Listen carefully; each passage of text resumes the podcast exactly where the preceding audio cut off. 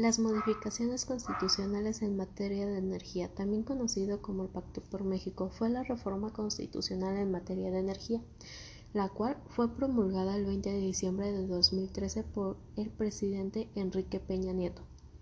Esta modifica los artículos 25, 27 y 28 de la Constitución Política de los Estados Unidos Mexicanos y establece 21 artículos transitorios.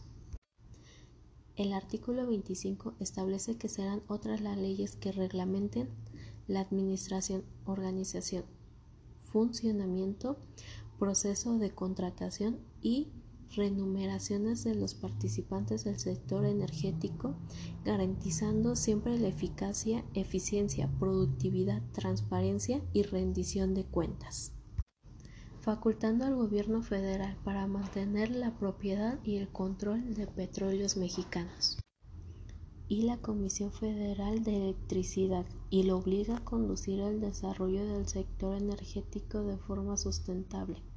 Finalmente, el fomento y la protección a la actividad económica que realizan los particulares quedarán amparados por el Estado de Derecho la Política Nacional para el Desarrollo Industrial, así como la promoción de la competitividad en aras de contribuir al desarrollo económico nacional. El artículo 27 establece que la nación es la propietaria de los hidrocarburos en el subsuelo mexicano y que el Estado es el responsable de plantear y controlar el subsector eléctrico. Además, define el modo en el que el sector privado y las empresas productivas en el Estado podrán practicar en los subsectores de hidrocarburos y eléctricos. En el caso de minerales radiactivos, en ningún caso se realizarán actividades por particulares, quedando así su aprovechamiento y uso reservados para el Estado mexicano. El artículo 28, por su parte, delimita qué actividades no deberán ser consideradas monopolios y sienta las bases para la creación de fondos mexicanos del petróleo para la estabilización y el desarrollo, el cual va a recibir, administrar y distribuir los ingresos de la explotación de hidrocarburos, con excepción de los impuestos. Asimismo, se ratifica la Comisión Nacional de Hidrocarburos y la Comisión Reguladora de Energía como los órganos reguladores coordinados del sector energético. De esta forma, las modificaciones constitucionales contemplan distintos criterios, equidad social, productividad, sustentabilidad, con los cuales los participantes del sector energético deberán satisfacer los requerimientos de nuestro país.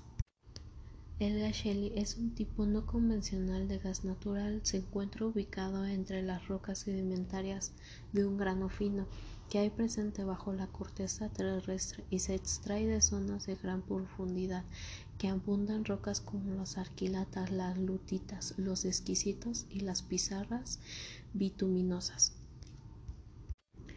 Por ello, también es conocido en todo el mundo con el nombre de gas lulita, gas esquito o gas pizarra. Aunque es un hidrocarburo gaseoso no convencional, posee las mismas cualidades del gas natural y sus aplicaciones en el mercado exactamente iguales.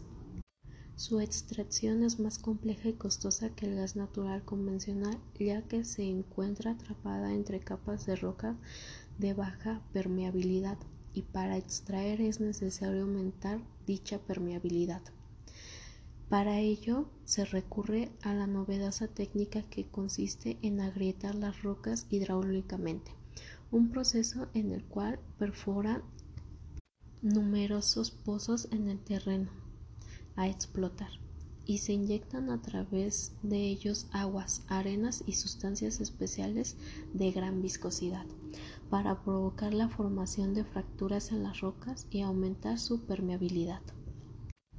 En cuanto al impacto económico, este se da en el empleo del PIB, la macroeconomía y la industria, y tiene tres alcances. El primero, directo, que hace un impacto generado por las actividades propias de la extracción y producción. El segundo, indirecto, contribución creada por los productos y servicios de apoyo en la cadena de suministros del gas.